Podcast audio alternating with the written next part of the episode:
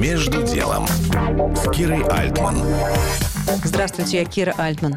В программе «Между делом» в это время говорю с теми, чье мнение для меня ценно. Встретила Ольгу Львовну Свиблову, директора Московского дома фотографий.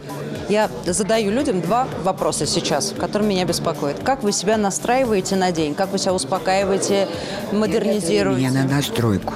Меня никак не настраиваю, я просто делаю то, что нужно. Вы встаете и пошла.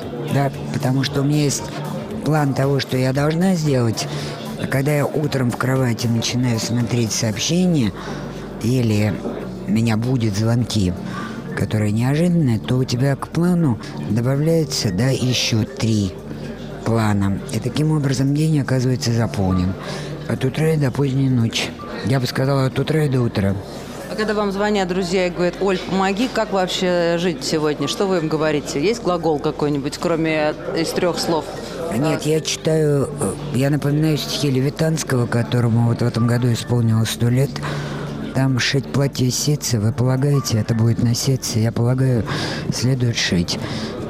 Ну а в конце этого стихотворения следует жить. Ольга Свиблова, директор Московского дома фотографии.